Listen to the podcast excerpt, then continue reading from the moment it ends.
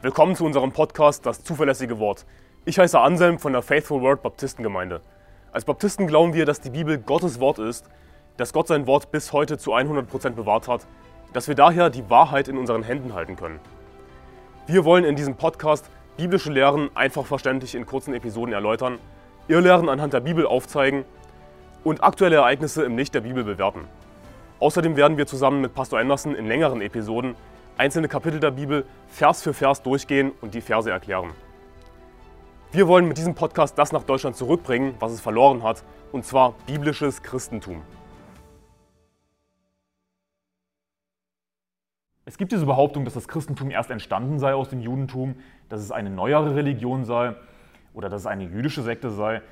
Aber in dieser Behauptung gibt es ein paar Probleme. Denn erstens, Jesus Christus ist Gott.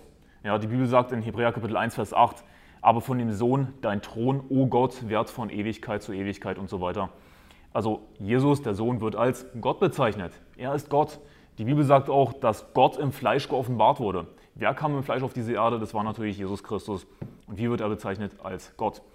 Oder am Anfang vom Johannesevangelium, im Anfang war das Wort und das Wort war bei Gott und das Wort war Gott. Warum? Weil der wahre Gott, weil der lebendige Gott ein dreieiniger Gott ist. Die Bibel sagt, es sind drei, die Zeugnis ablegen im Himmel, der Vater, das Wort und der Heilige Geist. Und diese drei sind eins. Ein Gott, drei Personen. Jesus Christus ist Gott. Allein schon deswegen ist das Christentum nicht irgendwie eine neue Religion, das, das, die erst entstanden ist aus dem Judentum, sondern die einzig wahre Religion, die es schon immer gab und immer geben wird, ist das Christentum. Auch wenn es damals nicht so bezeichnet wurde. Aber rate mal was, Jesus Christus ist Gott. Ja, er ist der Herr. Vor ihm gab es keinen Gott, nach ihm wird keiner gebildet werden, sagt die Bibel. Das Christentum ist somit die älteste Religion der Welt. Ein weiteres Problem ist, dass die Leute, die wir heutzutage als Juden bezeichnen, in Gottes Augen sowieso gar keine Juden sind. Denn in 1. Johannes Kapitel 2, Vers 23 heißt es, wer den Sohn leugnet, der hat auch den Vater nicht. Also wir können nicht sagen, dass Juden ja an denselben Gott glauben, sie glauben halt nur an den Vater. Nein, nein, nein, die Bibel sagt, wer den Sohn leugnet, der hat auch den Vater nicht. Juden leugnen natürlich Jesus Christus. Ja? Sie lehnen Jesus ab, deswegen ist Gottes Zorn auf ihnen. Sie, sie leugnen Jesus. Und was sagt die Bibel, dass sie auch deswegen den Vater nicht haben? Sie glauben gar nicht an Gott. Jesus hat auch gesagt, wenn ihr Mose glauben würdet, so würdet ihr auch mir glauben, denn von mir hat er geschrieben. Das heißt, weil sie an Jesus nicht glauben, das zeigt, dass sie überhaupt gar nicht an die Tora glauben, dass sie gar nicht an Mose glauben. Sie haben zwar die Tora, aber sie glauben nicht dran. In Gottes Augen sind die Leute, die wir heutzutage als Juden bezeichnen, nicht Juden, sondern die Synagoge Satans. So werden sie zweimal bezeichnet im Buch der Offenbarung. Die meisten Juden, auch zu Jesu Zeiten, waren gar nicht Juden in Gottes Augen. Denn die Bibel sagt, denn nicht der ist ein Jude, der es äußerlich ist, auch ist nicht das die Beschneidung, die äußerlich am Fleisch geschieht, sondern der ist ein Jude, der es innerlich ist und seine Beschneidung geschieht am Herzen, im Geist, nicht dem Buchstaben nach. Seine Anerkennung kommt nicht von Menschen, sondern von Gott. Also in Gottes Augen ist jemand ein Jude, der an den Herrn glaubt. Nur hier ist das Ding, als Jesus kam, sagt die Bibel über ihn, dass er in das Seine kam, aber die Seinen nahmen ihn nicht auf. Also sein Volk, die Juden, die haben ihn nicht als den angenommen, wer er in Wahrheit ist, der Messias, sondern sie haben ihn abgelehnt. In Gottes Augen sind das keine Juden. Warum? Weil sie nicht am Herzen beschnitten waren. Sie waren vielleicht äußerlich beschnitten, aber das zählt nicht wirklich geistlich, sondern sie hätten am Herzen beschnitten sein müssen. Das heißt, sie hätten an den Herrn glauben müssen.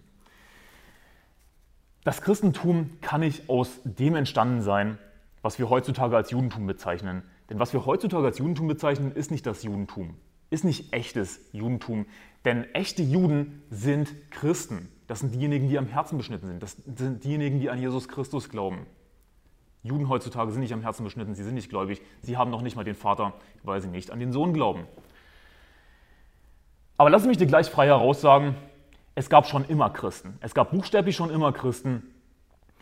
Und bevor du dir jetzt denkst, was ist das für eine komische Aussage, warte einfach ab, ich werde es dir erklären. Es gab buchstäblich schon immer Christen. Ich habe dir erstens erklärt, dass die wahren Juden Christen sind.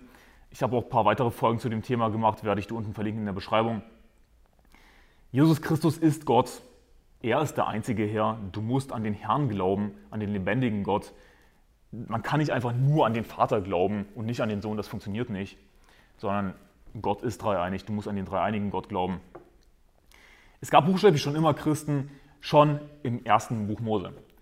Sogar schon im Garten Eden gab es die ersten Christen und ihre Namen waren Adam und Eva.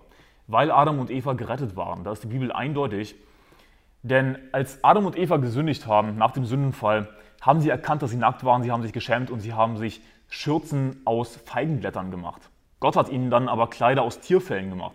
Was es symbolisiert ist, dass jemand sterben musste für ihre Sünden. Jemand musste sterben, damit ihre Sünden bedeckt werden, damit ihnen vergeben wird.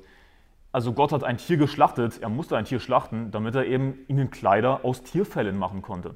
Denn wie werden wir gerettet? Wir werden durch das Blut Jesu Christi gerettet, wir werden durch das Lamm Gottes gerettet, wie es im Johannesevangelium heißt, siehe das Lamm Gottes, das die Sünde der Welt hinwegnimmt. Was das symbolisiert, dass Gott Kleider gemacht hat für Adam und Eva, ist eben Errettung durch Jesus Christus. Dass jemand anderes an unserer Stelle sterben musste, damit wir Vergebung der Sünden haben. Also das ist ein Zeichen von Gerechtigkeit, ein Zeichen davon, dass sie gerettet waren. Hätten sie nicht an den Herrn geglaubt, hätten sie nicht auf Gott vertraut, mit dem sie so eine innige Gemeinschaft hatten im Garten Eden, hätten sie nicht auf ihn vertraut, dass er ihnen gnädig sein wird, dass ihnen ihre Sünden vergeben wird, hätte Gott garantiert nicht ihnen Kleider aus Tierfällen gemacht. Das ist ein Symbol für Gerechtigkeit, die, die ihnen eben Gott geschenkt hat. Sie haben nicht selbst diese Kleidung gemacht, Gott hat diese Kleidung gemacht. Er hat eben ein Tier an ihrer Stelle getötet, symbolisch. In 1. Mose Kapitel 4, Vers 25 bis 26 heißt es auch, und Adam erkannte seine Frau nochmals, die gebar einen Sohn und nannte ihn Seth, denn Gott hat mir für Abel einen anderen Samen gesetzt, weil kein ihn umgebracht hat. Und auch dem Seth wurde ein Sohn geboren, den nannte er Enosch. Damals fing man an, den Namen des Herrn anzurufen. Rate mal, wie man im Neuen Testament gerettet wird. Denn jeder, der den Namen des Herrn anruft, wird gerettet werden. Lesen wir in Römer Kapitel 10. Und was lesen wir hier im Alten Testament? Im ersten Buch Mose schon, im vierten Kapitel. Damals fing man an, den Namen des Herrn anzurufen. Es ist dieselbe Gruppe von Personen. Es ist egal, ob du im Alten Testament den Namen des Herrn angerufen hast oder im Neuen Testament den Namen des Herrn anrufst. Es ist dieselbe Gruppe von Personen. Beide werden im Himmel sein. Deswegen sage ich, dass es schon immer Christen gab.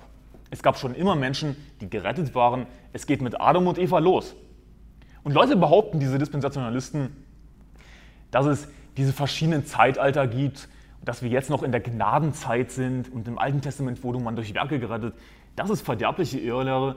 Das ist, das ist absolut ein falsches Evangelium. Weißt du, wann die Gnadenzeit begann? Sie begann mit dem Sündenfall. Gottes Gnade begann, als Adam und Eva gesündigt haben. Weil du nur durch Gottes Gnade gerettet werden kannst. Aber die Bibel sagt in Galater Kapitel 3, Vers 15, Brüder, ich rede nach Menschenweise. Sogar das Testament eines Menschen hebt niemand auf oder verordnet etwas dazu, wenn es bestätigt ist. Nun, aber sind die Verheißungen dem Abraham und seinem Samen zugesprochen worden. Es heißt nicht und den Samen als von vielen, sondern als von einem und deinem Samen.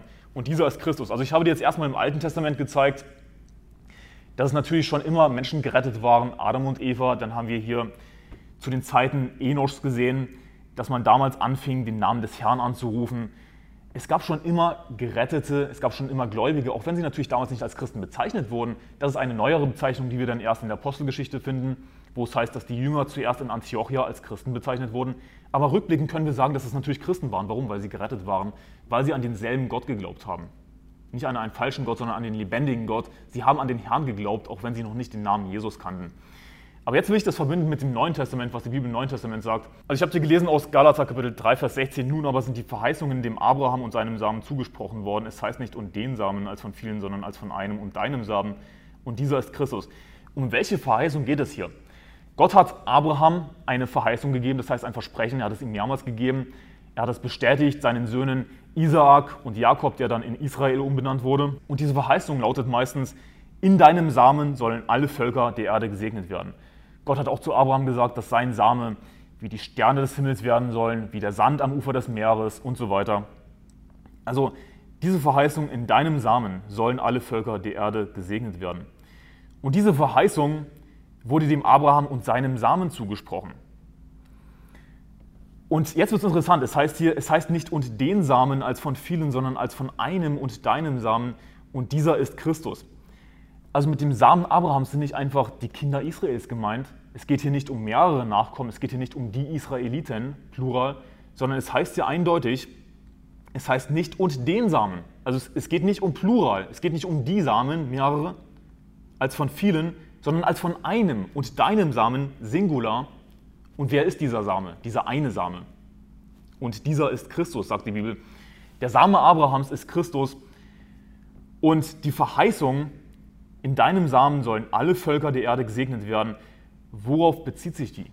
Auf Jesus Christus. Wer ist der Same Abrahams? Christus. Also in Christus sollen alle Völker der Erde gesegnet werden. Aber was ist jetzt genau damit gemeint? Die Bibel sagt in Vers 6, Galater, Kapitel 3, Vers 6, gleich wie Abraham Gott geglaubt hat und es ihm zur Gerechtigkeit angerechnet wurde, so erkennt auch die aus Glauben sind, diese sind Abrahams Kinder. Da es nun die Schrift voraussah, dass Gott die Heiden aus Glauben rechtfertigen würde, hat sie dem Abraham im Voraus das Evangelium verkündigt, in dir sollen alle Völker gesegnet werden.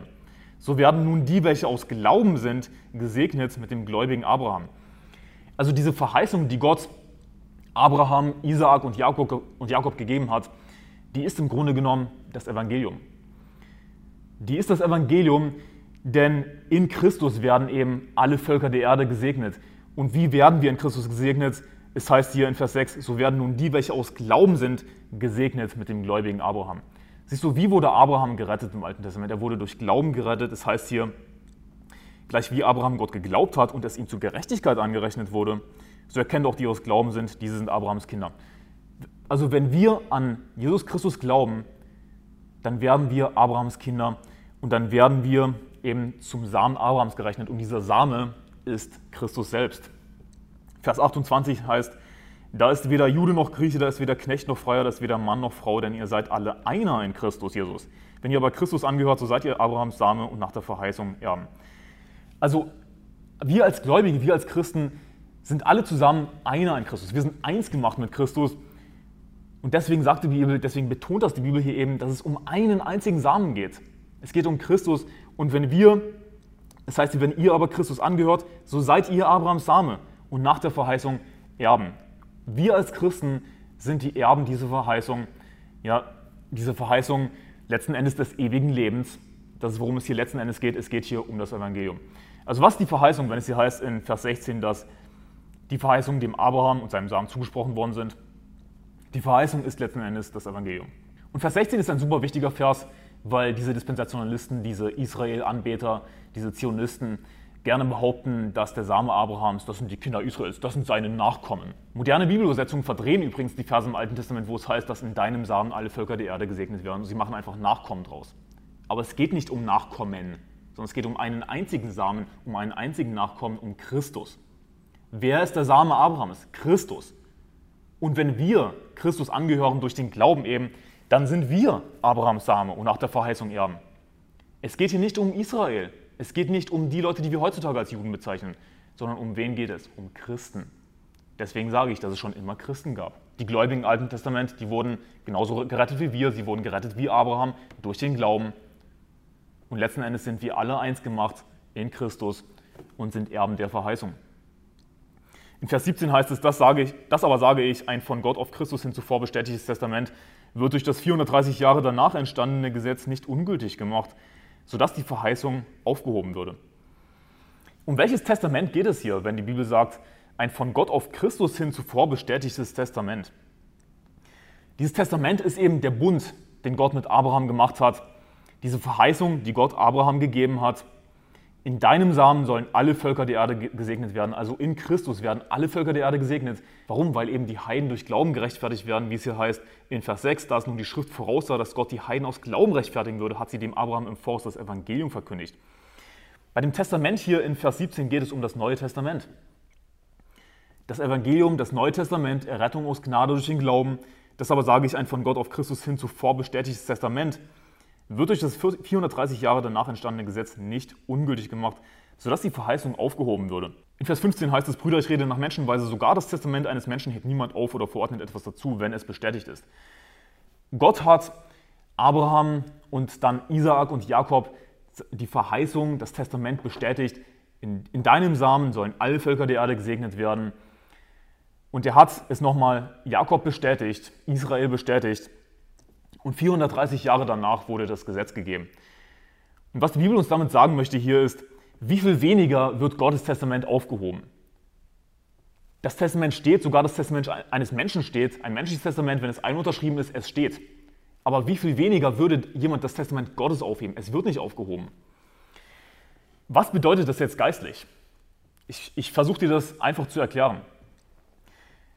Gott hat sein Testament, seine Verheißungen Jakob bestätigt.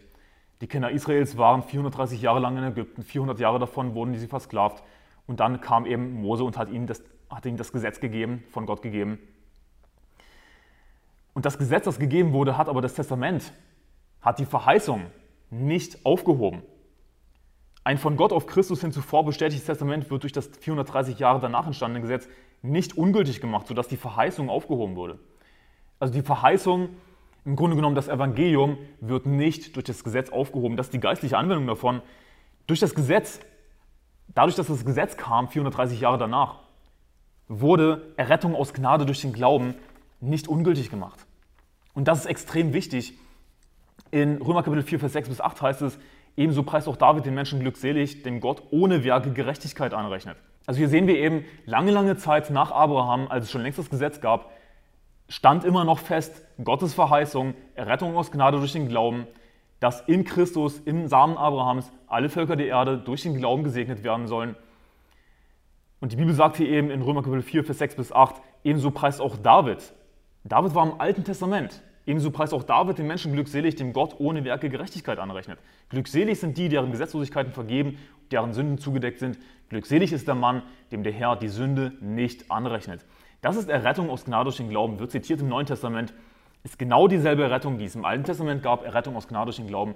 Und sie wurde eben Gottes Verheißung, das Neue Testament, das es damals schon gab. Das wurde nicht aufgehoben durch das hinzugefügte Gesetz. Vers 18, denn wenn das Erbe durch Gesetz käme, so käme es nicht mehr durch Verheißung, dem Abraham aber hat es Gott durch Verheißung geschenkt. Also wenn das Erbe und geistig gesehen geht es hier natürlich um das Evangelium, es geht um ewiges Leben. Wenn das Erbe durchs Gesetz käme, so käme es nicht mehr durch Verheißung. Dem Abraham aber hat es Gott durch Verheißung geschenkt. Also Gott hat ein Versprechen gegeben, das was Verheißung bedeutet. Und in Titus 1, Vers 2 zum Beispiel heißt es auch, aufgrund der Hoffnung des ewigen Lebens, dass Gott, der nicht lügen kann, vor ewigen Zeiten verheißen hat, vor ewigen Zeiten versprochen hat. Also Gott hat vor Grundlegung der Welt ewiges Leben versprochen. Dieses Versprechen stand schon längst fest, diese Verheißung stand schon längst fest. Gott hat Abraham diese Verheißung gegeben, hat sie bestätigt, hat dieses Testament bestätigt seinen Söhnen Isaak und Jakob, der dann Israel wurde. Und dieses Testament, das Neue Testament, Errettung aus Gnade durch den Glauben, das es damals schon gab, das wurde nicht aufgehoben durch das Gesetz. Was lernen wir daraus, wenn wir das auf heutige Christen beziehen? Dass das eine das andere ausschließt. Das Gesetz schließt Gnade aus, Gnade schließt das Gesetz aus. Du kannst beides nicht verbinden. Aber die Bibel ist so super eindeutig in Römer Kapitel 4, Vers 5. Wer dagegen keine Werke verrichtet, sondern an den glaubt, der den Gottlosen rechtfertigt, dem wird sein Glaube als Gerechtigkeit angerechnet. Das eine schließt das andere aus. Wenn das Erbe durchs Gesetz käme, so käme es nicht mehr durch Verheißung. Es käme nicht mehr durch diese Verheißung, nicht mehr durch Gottes Versprechen. Wie werden wir gerettet? Wie bekommen wir das Erbe? Indem wir an Gottes Versprechen glauben indem wir an sein Testament glauben. Dass Gott eben ewiges Leben versprochen hat. Wir müssen das ganz einfach glauben. Aber wenn das Erbe durch das Gesetz käme, so käme es nicht mehr durch Verheißung. Also wenn wir durch das Gesetz gerechtfertigt werden könnten überhaupt, dann wäre es eben nicht mehr aus Gnade durch den Glauben. Dem Abraham aber hat es Gott durch Verheißung geschenkt. Die Bibel sagt in Römer Kapitel 4, Vers, 5, Vers 14, denn wenn die vom Gesetz Erben sind, so ist der Glaube wertlos geworden und die Verheißung unwirksam gemacht wo nochmal argumentiert wird, dass eben Gnade und Gesetz nicht zusammenpassen. Es sind zwei verschiedene Paar Schuhe, das eine hat mit dem anderen nichts zu tun. Wenn die vom Gesetz erben sind, so ist der Glaube wertlos geworden. Warum wollen heutige falsche Christen überhaupt an Jesus glauben, wenn sie doch glauben, dass sie durch Werke gerechtfertigt werden letzten Endes? Ich meine, du kannst nicht einfach so weiterleben wie vorher. Du musst schon dein Leben ändern. Du musst schon umkehren von deinen Sünden. Aber Umkehr von Sünde ist Werke, und hier ist das Ding, wenn die vom Gesetz erben sind, so ist der Glaube wertlos geworden. Warum willst du denn überhaupt an Jesus glauben? Dann musst du nicht an Jesus glauben. Wenn deine Rettung davon abhängig ist, dass du von deinen Sünden umkehrst, ein besseres Leben lebst und so weiter. Und ja, das sind alles Werke des Gesetzes. Denn was ist, denn woran wird Gerechtigkeit gemessen oder woran wird Sünde gemessen? Die Bibel sagt, denn, denn jeder, der die Sünde tut, der tut auch die Gesetzlosigkeit und die Sünde ist die Gesetzlosigkeit.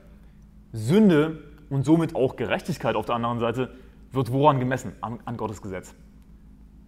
Also müssen wir ein gerechtes Leben führen, Jesus nachfolgen, uns selbst verleugnen, uns taufen lassen, zur Kirche gehen, von unseren Sünden umkehren, um gerettet zu werden, dann sind das gerechte Werke des Gesetzes Und die Bibel sagt aber, wenn die vom Gesetz erben sind, so ist der Glaube wertlos geworden und die Verheißung unwirksam gemacht. Die Verheißung unwirksam gemacht. Das ist eine sehr interessante Aussage.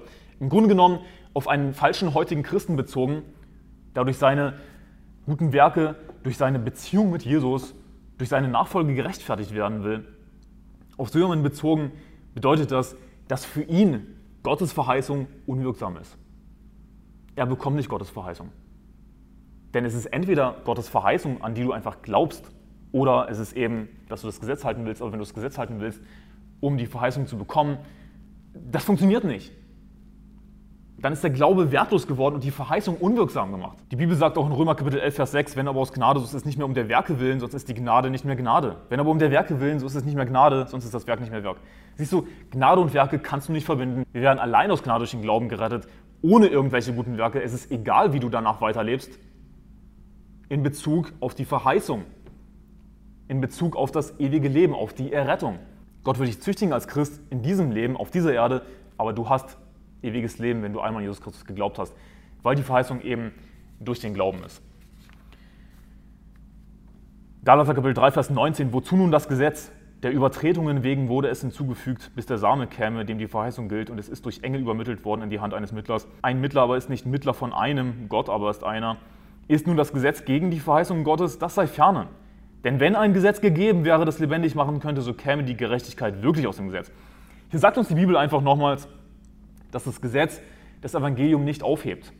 Ja, das Gesetz hat das Testament, das Gott Abraham gegeben hat, das Neue Testament, Rettung aus gnadischem Glauben, nicht aufgehoben. Warum? Wenn ein Gesetz gegeben wäre, das lebendig machen könnte, so käme die Gerechtigkeit wirklich aus dem Gesetz. Vers 22, aber die Schrift hat alles unter die Sünde zusammengeschlossen, damit die Verheißung aufgrund des Glaubens an Jesus Christus denen gegeben würde, die glauben. Die Verheißung ist aufgrund des Glaubens, es hat mit dem Gesetz nichts zu tun. Das Neue Testament gab es schon, Gott hat es bestätigt, Gott hat es Abraham gegeben, seinen Söhnen bestätigt. Dann wurde 430 Jahre später, nach dieser Bestätigung an Jakob, 430 Jahre später, das Gesetz gegeben durch Moses aber wurde Gottes Testament aufgehoben? Nein, unmöglich. Denn noch nicht mal, Galater 3, Vers 15, noch nicht mal das Testament eines Menschen hebt jemand auf oder verordnet etwas dazu, wenn es bestätigt ist. Gott hat es bestätigt, es steht, es wird nicht aufgehoben. Errettung aus gnadischen Glauben wurde nicht aufgehoben im Alten Testament durch das Gesetz. Das ist aber was diese Dispensationalisten glauben, um jetzt wieder auf diese Leute zurückzukommen. Die, die behaupten nämlich, dass man im Alten Testament durch Werke gerettet wurde. Aber Moment mal, die Bibel sagt uns, dass Gottes Testament nicht aufgehoben wurde. Es gibt kein Gesetz, durch das man gerechtfertigt werden kann, denn das Gesetz zeigt uns die Sünde auf und dadurch sind wir alle verdammt vor Gott. Aber wie werden wir gerettet? Indem wir glauben wie Abraham, indem wir Gottes Verheißung vertrauen und dadurch werden wir Abrahams Same, wir werden mit Christus eins gemacht und sind nach der Verheißung Erben. Ich habe dir hier aus Galater Kapitel 3 gezeigt, dass es das Neue Testament schon zu Zeiten des Alten Testaments gab, denn in Galater Kapitel 3, Vers 17 heißt es, das aber sage ich, ein von Gott auf Christus hin zuvor bestätigtes Testament und so weiter. Es gab schon das Neue Testament, es gab schon Gottes Verheißung, Gottes Versprechen des ewigen Lebens. Es gab schon das Evangelium. Das, das Evangelium wurde, sagt die Bibel, dem Abraham im Voraus verkündigt, dass eben Gott die Heiden durch den Glauben rechtfertigen würde. Und das, das Gesetz, das später kam, hat Errettung aus Gnade durch den Glauben nicht aufgehoben. Natürlich, Leute, die zu Zeiten des Alten Testaments gerettet wurden durch den Glauben, die haben immer noch die Verordnung fürs Fleisch gehalten. Denn sie waren ja immer noch weltlich gesehen, fleischlich gesehen, unter dem Alten Testament. Sie haben immer noch die Waschungen, Speisegebote, Neumondfeste, Sabbatage gehalten, die, wie die Bibel sagt, nur ein Schatten der Dinge sind, die kommen sollen, von denen aber das Wesen der Christus hat. Also Jesus Christus, der erst später geoffenbart wurde, der erst später fleischlich auf diese Erde kam, der hat quasi einen Schatten geworfen auf das Alte Testament und all diese Waschungen, die Feste, die Speisegebote und so weiter, sie symbolisieren eben eigentlich Errettung aus Gnade durch den Glauben. Besonders die Tieropfer, sie symbolisieren eindeutig Errettung aus Gnade durch den Glauben, dass eben jemand anderes für unsere Sünden stirbt. Und das hat eben Jesus erfüllt. Sie haben immer noch im Alten Testament, auch wenn sie zwar schon gerettet waren, die Leute, genauso wie Abraham durch den Glauben gerettet wurde, auch wenn sie schon geistlich gesehen sozusagen unter dem Neuen Testament waren, weil sie aus Gnade durch den Glauben gerettet wurden, denn das ist die einzige Rettung, die es gibt. Sie haben natürlich immer noch die Verordnungen fürs Fleisch gehalten, all die, wie ich das aufgezählt habe, all diese Speisegebote, die Sabbattage und so weiter. Sie haben natürlich immer noch die Verordnung des Alten Testaments gehalten. Aber das hat sie nicht gerettet, sondern sie wurden eben durch den Glauben gerettet. Aber jetzt ist die Frage, was hat sich dann geändert, dass wir jetzt im Neuen Testament nicht mehr diese Verordnung fürs Fleisch halten?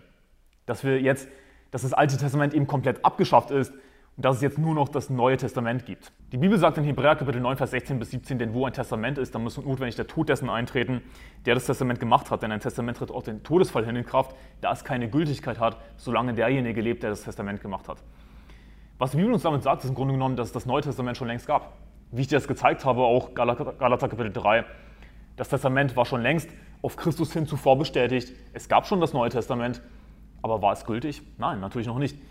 Weil eben derjenige, der das Testament gemacht hat, erstmal sterben muss. Erst dann wird das Testament gültig. Ich als Verwandter kann zwar Erbe sein, aber solange der Erblasser, derjenige, der das Testament gemacht hat, noch nicht gestorben ist, werde ich das Erbe noch nicht empfangen, logischerweise. Denn wann wird ein Testament gültig, wenn der Erblasser, wenn derjenige, der das Testament gemacht hat, stirbt? Dann würde ich als Verwandter eben das Erbe empfangen. Es war mir schon vorher zugesichert, es war schon verheißen, es war schon bestätigt, das Testament. Und sogar ein Testament von Menschen wird nicht aufgehoben. Galater Kapitel 3, Vers 15. Aber ich empfange das Erbe erst, wenn der Erblasser stirbt. Hebräer Kapitel 9, Vers 15, im Vers davor heißt es, darum ist er auch der Mittler eines neuen Bundes, damit da sein Tod, also Jesu Tod, geschehen ist zur Erlösung von den unter dem ersten Bund begangenen Übertretungen, die Berufenen das verheißene ewige Erbe empfangen. Also worum geht es hier? Jesus ist derjenige, der das Testament gemacht hat. Er ist Gott. Und die Bibel sagt, da sein Tod geschehen ist zur Erlösung von den unter dem ersten Bund begangenen Übertretungen. Sein Tod ist geschehen, damit diejenigen, die im Alten Testament an den Herrn geglaubt haben, auch das Erbe empfangen, damit ihnen ihre Sünden vergeben sind. Durch Jesu Tod wurde das Testament, das Neue Testament, das es schon gab zu Zeiten des Alten Testaments, durch Jesu Tod wurde es gültig, weil er der Erblasser ist. Er ist derjenige, der uns das Erbe gibt. Wir sind diejenigen, die das Erbe empfangen. Uns wurde die Verheißung schon gegeben. Aus Gnade durch den Glauben sind wir gerettet. Wann wurde das Neue Testament gültig? Mit Jesu Tod. Und das ist ein sehr interessanter Vers. Als ich das erste Mal diesen Vers bewusst gelesen habe, ist mir wirklich nicht aufgegangen, wie Menschen im Alten Testament gerettet wurden. Weil die Bibel uns hier so unmissverständlich sagt, dass sein Tod geschehen ist zur Erlösung von den unter dem ersten Bund begangenen Übertretungen. Was ist mit den begangenen Sünden unter dem Alten Testament? Wie wurden die vergeben? Da sein Tod, Jesu Tod geschehen ist zur Erlösung von den unter dem ersten Bund begangenen Übertretungen. Alle Menschen im Alten Testament konnten nur durch Jesus Christus gerettet werden. Sie kannten noch nicht den Namen Jesus, aber sie haben an den Herrn geglaubt. Und wer ist der Herr? Jesus Christus. Wie wurden sie gerettet? Aus Gnade durch den Glauben, genauso wie Abraham, genauso wie wir gerettet werden. Sie wurden Berufene, ja. Sie waren schon berufen, sie waren schon geistlich unter dem Neuen Testament. Und wie werden wir als neutestamentliche Christen bezeichnet? Wir werden auch als Berufene bezeichnet. Es ist ein und dieselbe Personengruppe. Die Berufenen im Alten Testament die Gläubigen im Alten Testament und wir als Christen im Neuen Testament, es ist eine und dieselbe Personengruppe, es sind letzten Endes Christen. Gläubige im Alten Testament, sie waren geistlich gesehen schon unter dem Neuen Testament. Sie waren schon Berufene. Ihnen wurde schon die Verheißung gegeben. Das Neue Testament war schon bestätigt. Aber sie waren fleischlich gesehen, weltlich gesehen eben noch unter dem Alten Testament.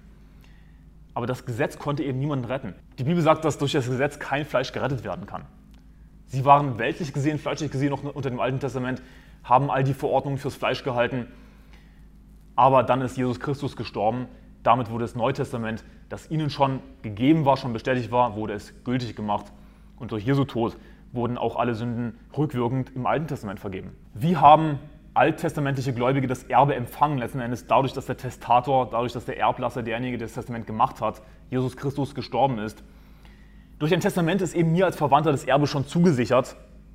Ich stehe vielleicht namentlich im Testament drin oder bin eben einfach ein Verwandter. Mir ist schon zugesichert.